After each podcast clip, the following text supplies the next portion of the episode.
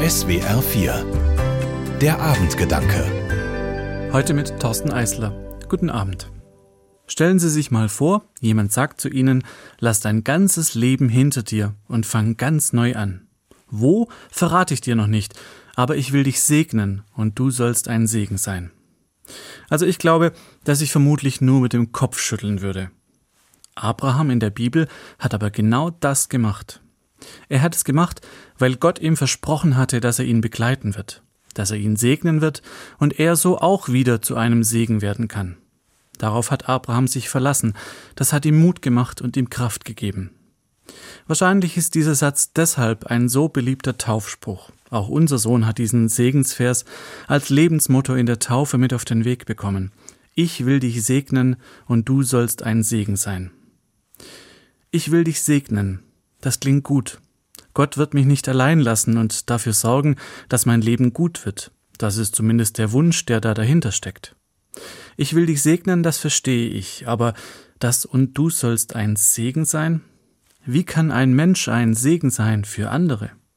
Nun, zunächst sind ja Kinder an sich ein Segen. Sie sind für mich wie der Segen ein Geschenk, einfach deshalb, weil sie da sind egal ob sie lachen oder weinen, sich freuen oder gerade ein bisschen bockig sind. Dadurch bereichern sie das Leben. Sie machen mich dankbar. Ihre Fragen machen mich weise, wenn ich über die Antworten nachdenken muss. Ihr Staunen zeigt mir, wie schön unsere Welt ist oder wie schrecklich. Sie sind aber auch ein Segen, weil sie mich Zeit kosten.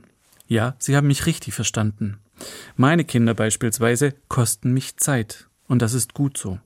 Denn Zeit füreinander ist etwas sehr Wertvolles und kann zum Segen werden.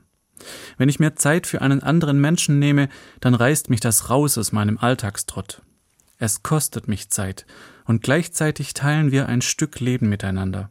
Die kurze Begegnung bei der Kaffeemaschine im Büro, das lange schon überfällige Eis mit der besten Freundin oder bei den leidlichen Hausaufgaben, was für ein Segen oder dass du für mich in diesem Moment da warst, war ein echter Segen, sind Aussagen, die genau das beschreiben.